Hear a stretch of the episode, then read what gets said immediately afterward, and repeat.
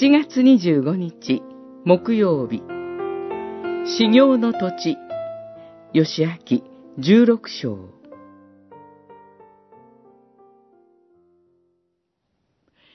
ヨセフの子らマナセとエフライムは修行の土地を受け継いだ。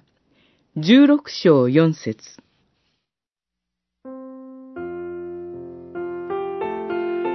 13章以下にはカナンの地がイスラエル十二部族それぞれに分配される範囲と境界線が語られています。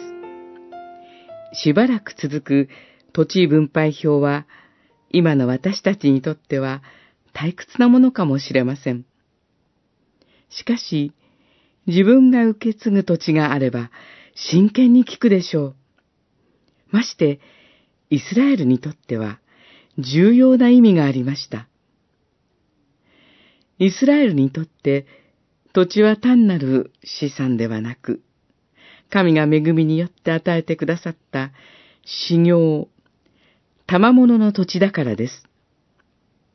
それは彼らがもともと所有していたものでも、自分の力で手に入れたものでもありません。神がイスラエルの民のものとして与えてくださったものなのです。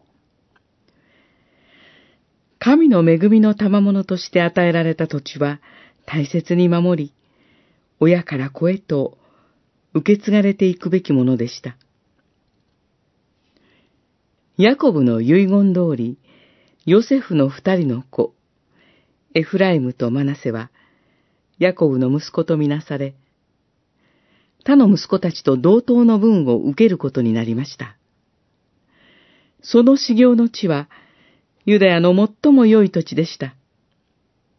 神は、ヤコブが十二人の子供たちのために祝福して祈った言葉を数百年後に成就してくださったのです。